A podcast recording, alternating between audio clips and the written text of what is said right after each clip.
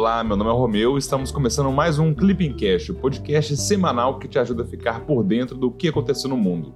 Meu papel aqui é trazer uma atualização rápida dos acontecimentos internacionais mais relevantes da semana que passou. Só que dessa vez a gente não vai ter a participação da Ana no episódio.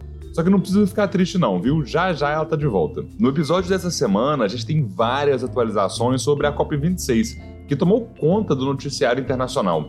O evento chamou a atenção do mundo todo e o Brasil aproveitou para anunciar novas metas climáticas. Ainda tivemos outro evento importantíssimo, a cúpula do G20.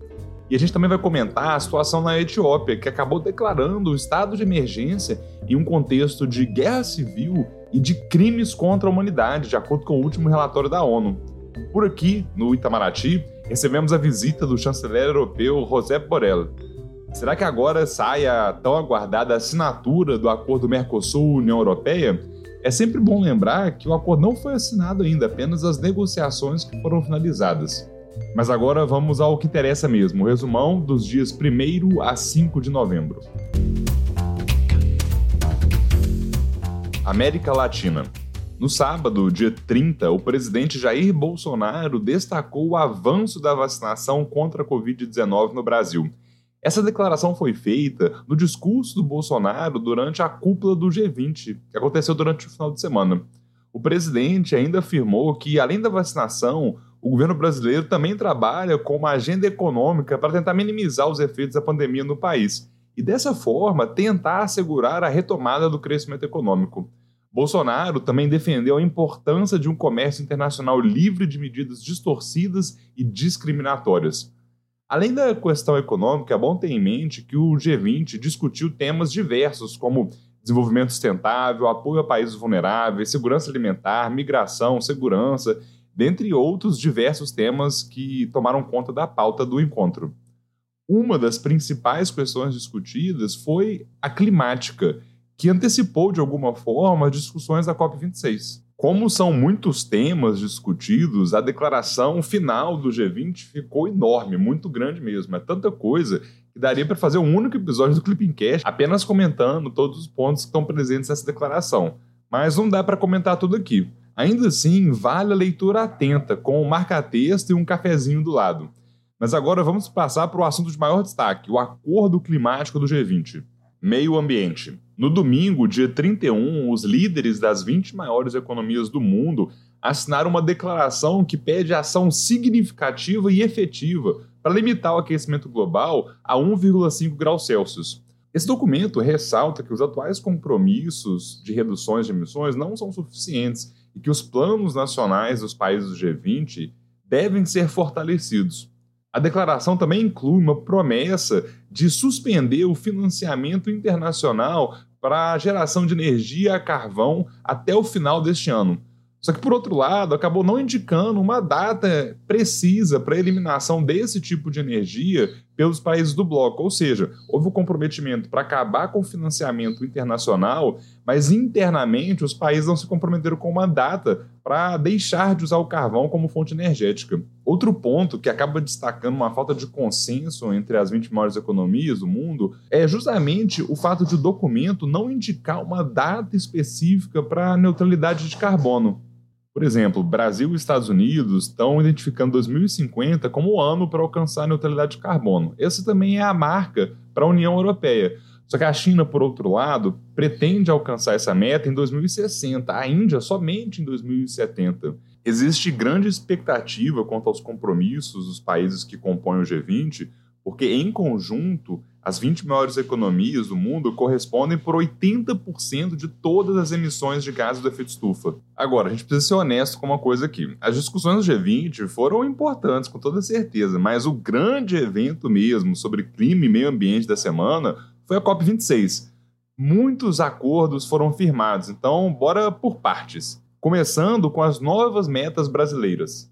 Na segunda-feira, dia 1, o Brasil anunciou a meta de reduzir metade das emissões até 2030 e de neutralizar a emissão de carbono até 2050. Antes, a nossa meta era de reduzir até 2030 43% das emissões nacionais. Hoje é 50%. As novas metas foram anunciadas pelo ministro do Meio Ambiente, Joaquim Leite, durante a COP26. Mas não foi só isso, não. Também nos comprometemos com a redução do desmatamento legal em 15% ao ano até 2024 para zerar até 2028. Antes, a meta para o fim do desmatamento legal era 2030. Com relação à matriz energética, o objetivo agora é alcançar a participação de 45% a 50% de energias renováveis na composição da matriz até 2030. Antes, o objetivo era só 45%. Agora, a gente se compromete a tentar alcançar até 50%. Ou seja, ter metade da produção energética brasileira provindo de fontes renováveis, energias limpas. Além de anunciar novas metas, também nos comprometemos com novos acordos ambientais. Na terça-feira, dia 2, 97 países, incluindo o Brasil, aderiram ao compromisso global do metano. Esse é um acordo que prevê a redução de 30% em relação aos níveis de 2020 das emissões desse gás até 2030. O compromisso já tinha sido anunciado pelos Estados Unidos e pela União Europeia lá em meados de setembro.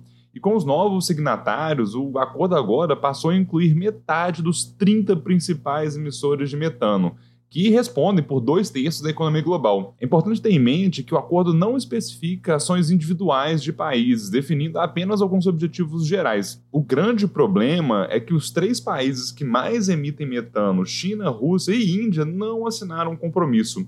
Em nota, o Brasil, que é o quinto maior emissor do gás, ressaltou que já tem programas nacionais que tratam do tema, como a Política Nacional de Resíduos Sólidos, e o Plano ABC+. Bora falar um pouquinho mais sobre um dos programas brasileiros que é voltado para a redução do metano, o Plano ABC. O nome completo, na realidade, é Plano Setorial de Mitigação e de Adaptação às Mudanças Climáticas para a Consolidação de uma Economia de Baixa Emissão de Carbono na Agricultura. Caraca, muito grande, né? Pois então, esse plano foi idealizado e realizado ali entre 2010 e 2020 com o objetivo de organizar e de planejar as, as ações que seriam realizadas para a adoção de tecnologias de produção sustentáveis, com o objetivo de justamente tentar reduzir as emissões de gases do efeito estufa no setor agropecuário, e um desses gases é o metano. O Plano ABC era composto por sete programas, seis deles referentes às tecnologias de mitigação e o último programa com ações de adaptação às mudanças climáticas. Acontece que o plano ABC venceu em 2020 e, para substituí-lo, veio o ABC, que é a segunda etapa do plano original. Esse novo plano pretende cortar a emissão de carbono em mais de um bilhão de toneladas até 2030, o que representa um aumento de sete vezes ao valor definido do plano original. Agora, que tal a gente passar para a última notícia sobre a COP26? Na quinta-feira, dia 4, mais de 40 países aderiram a uma aliança para a eliminação do carvão durante a COP26. Apesar disso, alguns dos países mais dependentes dessa fonte de energia, entre eles China, Austrália e os Estados Unidos, não se comprometeram com essa aliança. Os signatários do pacto comprometeram-se a barrar todos os investimentos, internos ou externos, em políticas energéticas assentadas no carvão chegaram ainda a um acordo para recuar progressivamente na utilização desse recurso durante toda essa década. Ainda que seja ambiciosa, essa proposta do pacto tem um problema, que é o seguinte: o número dos signatários, também os prazos dados para interrupção da queima de carvão, estão muito aquém das metas que foram originalmente propostas pelo ministro britânico, que é presidente da COP26. Já deu de meio ambiente e de COP, né? Vamos mudar um pouquinho de assunto agora. África. Na terça-feira, dia 2, a Etiópia declarou estado de emergência no país por seis meses. O anúncio ocorreu dois dias após o premier Abiy Ahmed pedir aos cidadãos que pegassem armas para se defenderem da Frente de Libertação do Povo Tigrê, que é um grupo insurgente da região. O estado de emergência foi declarado após a Frente de Libertação do Povo Tigrê, a TPLF, afirmar que está ganhando territórios e que considera, inclusive, marchar sobre a capital do país, a Addis Abeba. Esse conflito interno começou lá em novembro de 2020, depois do atual premier, Abiy Ahmed, enviar tropas à região do Tigre em resposta a um ataque das forças locais a uma base militar do governo federal. O conflito acabou gerando uma crise humanitária e deixou milhões de deslocados internos. Em meio às tensões, os Estados Unidos inclusive acusaram a Etiópia de graves violações dos direitos humanos e afirmaram que planejavam retirar o país da lista de países africanos que têm acesso preferenciado a produtos norte-americanos. Ásia. No domingo, dia 31, Fumio Kishida foi confirmado como primeiro-ministro do Japão. Essa confirmação ocorreu depois de o Partido Liberal Democrata, do qual Fumio Kishida é presidente, vencer as eleições parlamentares japonesas. Ainda que tenha perdido muitas cadeiras, o partido do atual primeiro-ministro conseguiu manter a maioria legislativa, ao contrário do que mostrava algumas projeções. Na política doméstica, o principal desafio de Kishida é reduzir a desigualdade social e econômica no país.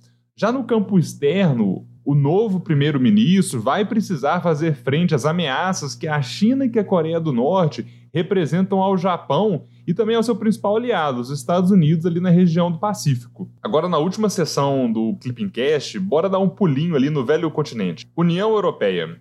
Na quinta-feira, dia 4, o alto representante da União Europeia para Negócios Estrangeiros, José Borrell, afirmou que os compromissos assumidos pelo Brasil na COP26 coincidem com os da União Europeia. Borrell destacou como positiva as metas apresentadas pelo Brasil na COP26. Apesar disso, ele acabou condicionando o cumprimento dessas metas ambientais à assinatura do acordo Mercosul-União Europeia e também reforçou que o bloco europeu está sim comprometido com o pacto. De acordo com Borrell, o acordo será um divisor de águas do ponto de vista econômico e geopolítico. O tratado, que teve as suas negociações finalizadas em 2019, ainda não foi nem assinado e está em um processo de revisão legal e jurídica. O chanceler brasileiro Carlos França afirmou que a conversa com Borel foi positiva em vários aspectos.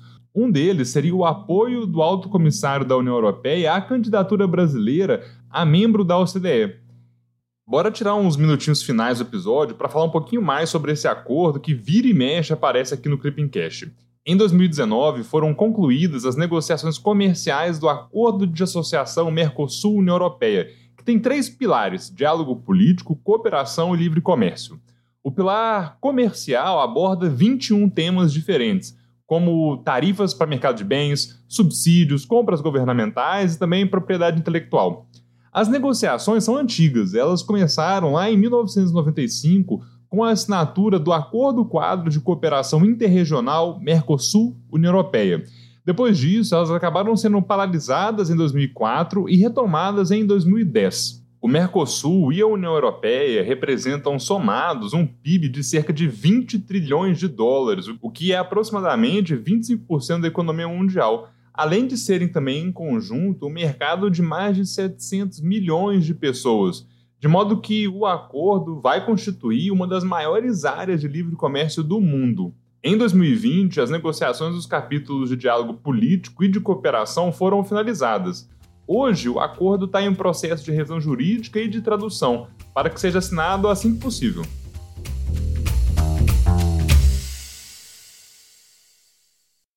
É isso, pessoal. Chegamos ao fim de mais um Clipping Cash com o resumão da semana dos dias 1 a 5 de novembro de 2021. Por acaso, você já segue o Clipping Cash no seu tocador de podcasts? Se não, aproveita esse segundinho e clica lá no botão seguir. Assim você não perde nenhum episódio. Falando nisso, o que vocês acharam desse episódio? Manda mensagens lá pelo nosso Instagram, o arroba CACD. A gente quer melhorar o Clippingcast e a opinião de vocês é fundamental. Tchau, tchau e até semana que vem.